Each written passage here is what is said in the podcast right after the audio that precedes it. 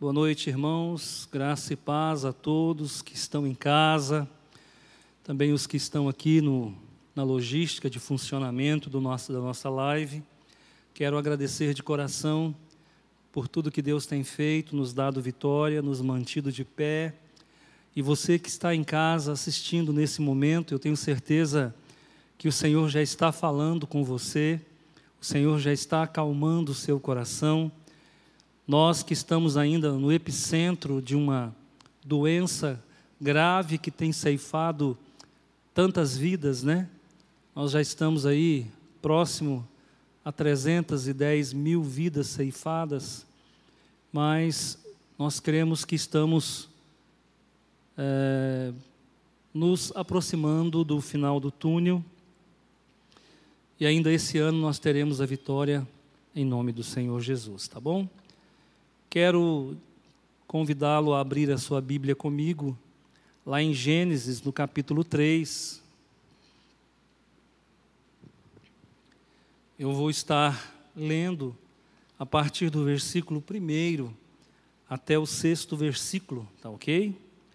Gênesis capítulo 3, de 1 a 6.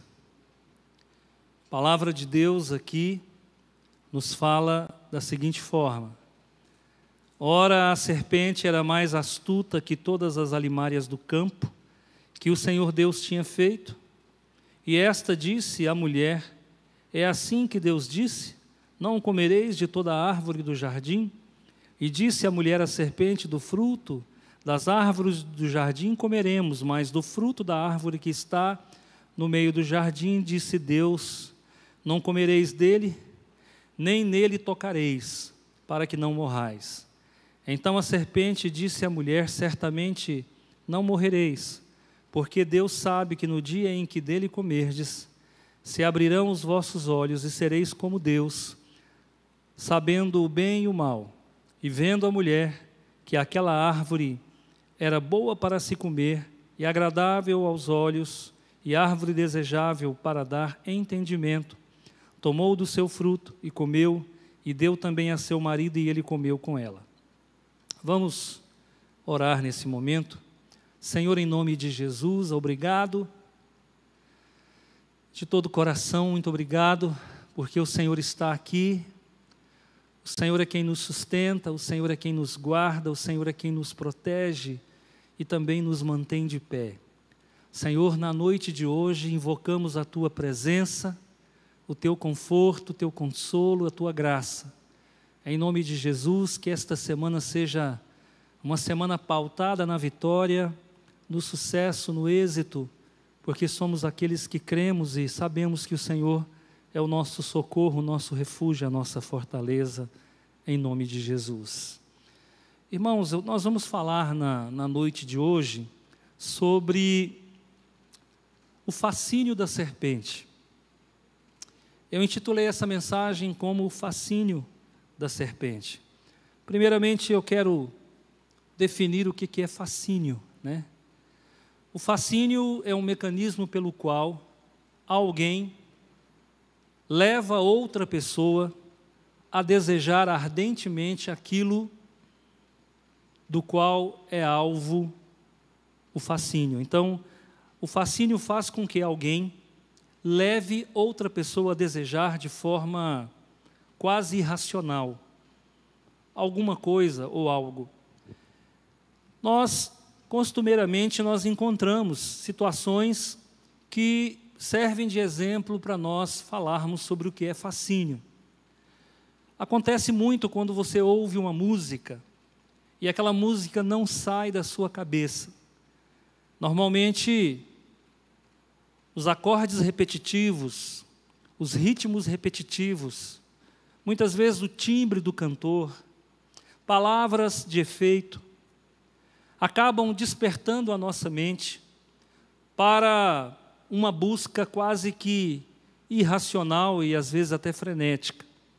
Então, muitas músicas elas exercem fascínio sobre as pessoas. Também é comum nós encontrarmos pessoas belas, ou do sexo masculino ou do sexo feminino, que também geram fascínio nas outras pessoas. Acontece muito também quando você vê uma propaganda na televisão ou na internet de um carro e você passa a pensar naquele carro constantemente com o desejo ardente de comprá-lo, podendo ou não. Isso também é considerado um fascínio. Poderíamos dizer que o fascínio é quase que uma hipnose. É um mecanismo muito usado por algumas pessoas no intuito de lograr êxito. Você vai observar que a pessoa que trabalha com vendas, ela tem uma facilidade muito grande para levar as outras pessoas a desejar o objeto e comprar e fazer a compra. Mas aqui nós encontramos na palavra de Deus também algo muito interessante que se refere a, ao encontro entre o diabo e Eva, onde ela está, digamos assim, incorporada em uma serpente. E o que, que acontece? Essa serpente trava um diálogo com Eva, e através desse diálogo desenvolve-se ali um desejo muito forte da parte de Eva de se alimentar daquele fruto proibido. Deus havia proibido o fruto e, diante dessa situação, ela estava não estava autorizada a fazer o consumo daquele fruto. Por quê? Porque aquele fruto geraria a morte. E o mais interessante é que essa árvore estava no meio do jardim e era de fácil acesso. Isso acabou despertando em Eva uh, um certo desejo. E o diabo, personificado na pessoa da serpente, acabou possivelmente percebendo esse desejo incontido que havia nela, acabou travando um diálogo e nesse diálogo ele então fomenta, ele amplifica, ele turbina o desejo de Eva. E ela fica totalmente fascinada. Eu entendo que até ao ponto de se tornar irracional, esquecendo tudo aquilo que Deus havia falado, e por, e por fim consome o fruto proibido. Não satisfeita com o intento, ela se aproxima do seu esposo e também ainda sobre os efeitos do fascínio da serpente, ela seduz o seu esposo para que o mesmo também possa fazer o consumo do fruto. E aí então toda a raça humana, ela é globalizada, ela é alcançada e a maldição alcança toda a raça humana a partir de então. Eva ainda não tinha sido mãe. Nós não sabemos exatamente qual a idade que ela tinha, mas eu acredito que ela tinha menos de 130 anos, porque eles tinham menos de 130 anos, porque quando Sete nasceu, eles estavam com 130 anos. Então acredito que eles tenham aí talvez 80 anos, 100 anos de idade, quando tudo isso aconteceu. Mas o mais interessante é que o pecado cometido pelo casal, ele teve um poder tão abrangente que a partir deles toda a raça humana foi contaminada. Eu diria até que toda a criação foi contaminada e a maldição se instala sobre toda a prole sobre todos os seus descendentes e to sobre todos os habitantes do planeta. De lá para cá, nós temos vivido uma corrida às cegas, né? O ser humano vive correndo de Deus de uma forma louca, para que não haja essa reconciliação que Deus busca tanto. E a prova é de que Deus queria a reconciliação com o homem foragido, com o homem pecador, é que na plenitude do, dos tempos ele envia Jesus, e Jesus faz então a reconciliação espiritual entre o homem e Deus, partindo do princípio que do momento em que o fruto foi comido, ou do momento da criação de Adão e Eva, até o nascimento de Jesus se passaram quatro mil anos. E durante quatro mil anos, o declínio de toda a humanidade foi tanto que quando Jesus veio ao mundo, as pessoas estavam como que ovelhas desgarradas. Houve várias consequências em função desse pecado, pelo fato de que Adão ainda conseguiu viver 930 anos. E várias gerações conseguiram viver próximo a mil anos. Mas quando chega no capítulo 6, você vai ver que a degradação moral, a degradação espiritual e a degradação física do homem foi tamanha que a idade do homem passou a ser 120 anos. E quando nós caminhamos um pouco mais no tempo de Davi, nós percebemos que a idade do homem é 70 ou 80 anos e que passar disso é câncer e enfado. Agora, queremos analisar quais as consequências que o pecado efetivamente produziu a nível global. Primeiro, primeira coisa que o pecado produziu com segurança: o afastamento de Deus. A partir do pecado, o homem se afasta de Deus e Deus começa uma busca para se reconciliar com o homem. Deus, na verdade, não se afastou de nós, mas nós corremos de Deus. E por isso Deus constantemente implementa ações para reconciliar-se com o homem. Isso acontece quando Deus envia Noé para a construção da arca, onde Noé prega o evangelho da salvação. Isso acontece com Abraão, acontece com Moisés, com todos os profetas e principalmente com Jesus, mas o homem se distancia cada vez mais. Hoje, o que, que nós estamos vivendo?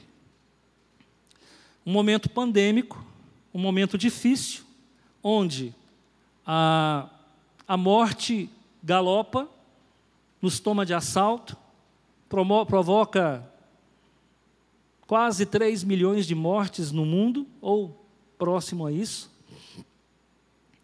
E a consequência não é outra, senão o distanciamento do homem para com Deus. Esse distanciamento, fruto do pecado, acaba gerando um monte de consequências, um monte de complicações. E eu quero tratar sobre algumas dessas complicações, que começou lá no fascínio da serpente, quando ela levou Eva a desejar o fruto de forma muito acentuada, e através da, do fato dela consumir o fruto, trazer a maldição sobre toda a raça humana. Mas a primeira consequência foi o afastamento do homem em relação a Deus, mas essa, esse afastamento trouxe algumas coisas importantes. Primeiro, doença. Quando o homem se afasta de Deus, ele começa a ter uma degradação do seu físico, da sua saúde, e começam a surgir doenças. Fato é que quando Jesus veio ao mundo, muitas pessoas estavam doentes. Fato é que Jesus promoveu inúmeras curas, e isso prova o estado de saúde em que a humanidade se encontrava há dois mil anos. E agora, um tanto quanto pior. Nós temos aí várias moléstias, várias, várias enfermidades acometendo a raça humana, em especial o Covid-19, que é uma enfermidade que tem desafiado a ciência, tem quebrado todos os paradigmas de, de funcionamento, de entendimento da estrutura viral. E graças a essa enfermidade, nós temos aí perdido muitas pessoas. Ah, o distanciamento de Deus traz como consequência então há as doenças. Hoje, com certeza, um livro seria insuficiente para descrever todos os tipos de doenças que existem. Doenças genéticas, congênitas, doenças hereditárias, doenças oportunistas. Então, está provado que o distanciamento de Deus tem agravado a nossa situação enquanto ser humano. E qual que é o convite que eu faço para aqueles que nos ouvem, que porventura ainda não entregou a sua vida para Jesus, que entregue, que volte para Deus, que entregue a sua vida para Jesus. Por quê? Porque isso certamente vos dá, vos dará, nos dará é, condições de termos atenuados muitos sofrimentos. Uma outra consequência que o afastamento de Deus promove também são as grandes catástrofes, são os infortúnios naturais. Olha, todo dia que você ligar o rádio ou a televisão, você vai ouvir de terremoto em algum lugar, de maremoto em algum lugar, de incêndio em algum lugar, de alguém com uma arma matando aleatoriamente as pessoas em locais públicos. Em qualquer rádio e televisão que você ligar, em qualquer dia e hora da noite, do dia, você vai encontrar todo tipo de cataclisma, todo tipo de assolação natural que a própria natureza, que a própria próprio planeta produz, é como se o planeta estivesse em fúria, e isso nada mais é do que uma consequência do distanciamento do homem em relação a Deus. Então nós temos doenças, nós temos catástrofes, né? Nós o ano passado nós presenciamos incêndio na Austrália, incêndio em Portugal, incêndio nos Estados Unidos, na Califórnia, incêndio no Pantanal brasileiro, que é um dos maiores biomas que nós temos. E tudo isso se dá por quê? Porque o planeta em fúria, a ira de Deus está descendo sobre o nosso mundo e as consequências são das mais imprevisíveis possíveis. Tudo causado por um fascínio da serpente, tudo causado pela queda do homem, pelo afastamento de, do homem ah, em relação a Deus, e agora nós estamos colhendo tudo isso aí, enfermidades e infortúnios. Uma outra questão que nós vamos perceber também com a queda de Adão e de Eva é a dificuldade dos relacionamentos. Hoje você percebe que as pessoas não conseguem se relacionar por muito tempo. As pessoas não conseguem ser amigas por muito tempo. Quando eu vejo alguém com amizade com alguém, muita amizade, eu fico pensando: quando é que vai terminar? Como é que vai terminar? Por quê? Porque eu percebo que as pessoas não conseguem estabelecer relações duradouras. De cada dez pessoas que se casam, seis se separam. O índice de divórcio é altíssimo. E qual é a causa de tudo isso?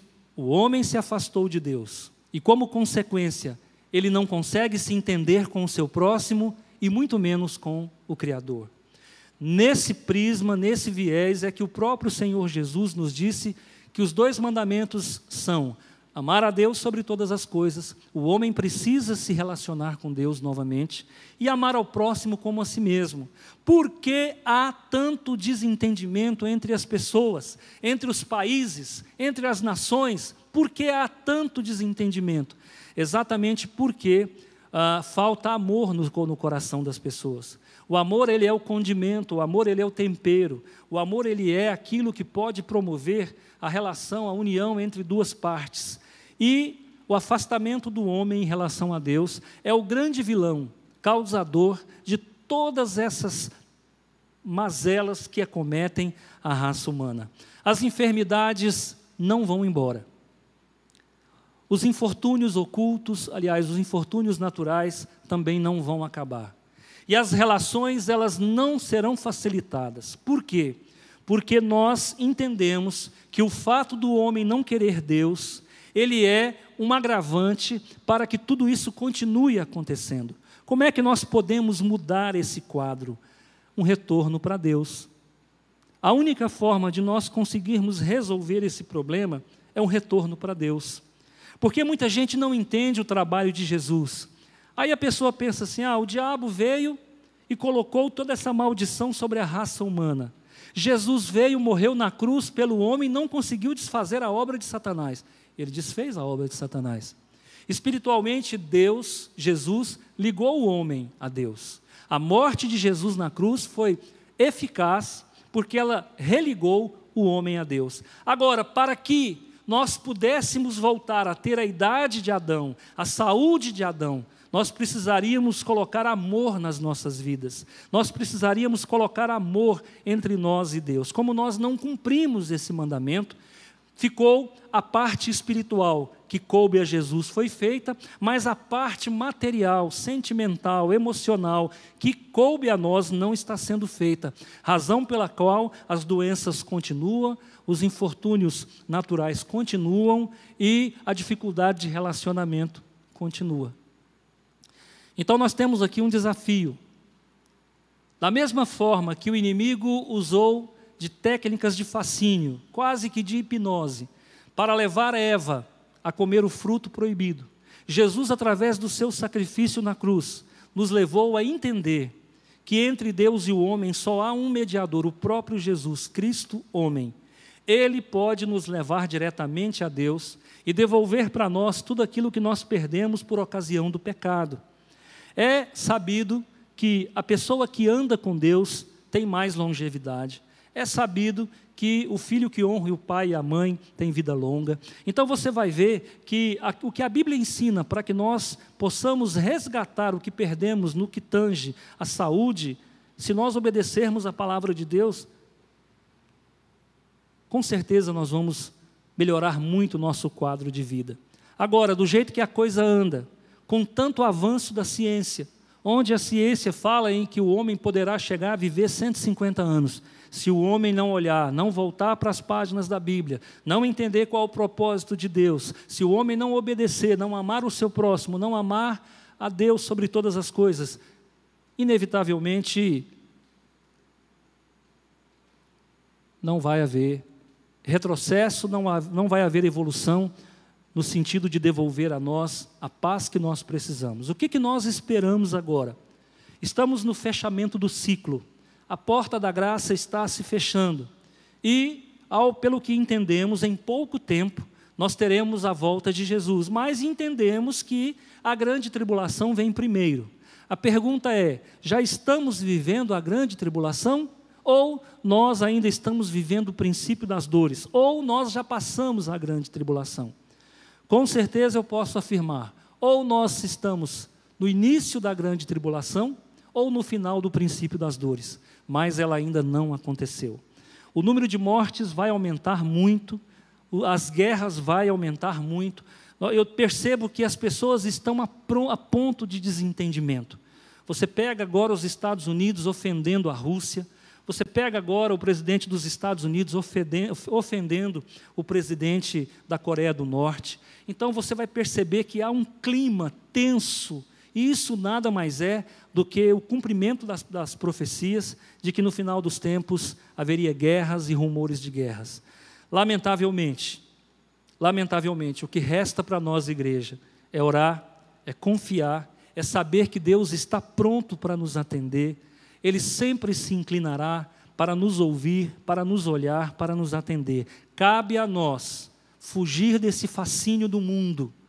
O mundo ele é colorido, o mundo tem som e tem imagem, mas nada disso agrada a Deus. O que agrada a Deus é um coração contrito e um coração quebrantado, um espírito contrito, um coração contrito. Isso é o que agrada a Deus. Então nós precisamos colocar isso como pauta na nossa agenda diária para que nós possamos decepcionar menos as pessoas, possamos decepcionar menos o nosso Criador, atrair para nós a presença de Deus, que nesses dias, dias maus, está, ao que nós vemos, tão distante de nós em função de tudo que está acontecendo. Embora clamareis a mim eu vos ouvirei diz a palavra do Senhor. Quando nós clamamos, mesmo quando Deus parece estar distante, nós clamamos com fé, Ele vem ao nosso encontro, Ele responde, Ele nos atende. Eu desejo de coração que essa palavra cale no seu coração. Desejo de coração que a sua semana seja farta de vitórias. Desejo de coração que a paz de Cristo habite dentro da sua casa, que as dificuldades financeiras saiam pela porta, que a luz do Senhor possa iluminar a sua casa, o seu interior para que o mal não se avizinhe, para que o mal não se apodere daquilo que Deus te concedeu por herança. Que Deus guarde a sua casa, Deus guarde a sua família e Deus te ilumine na autoridade e no poder do nome de Jesus. Amém.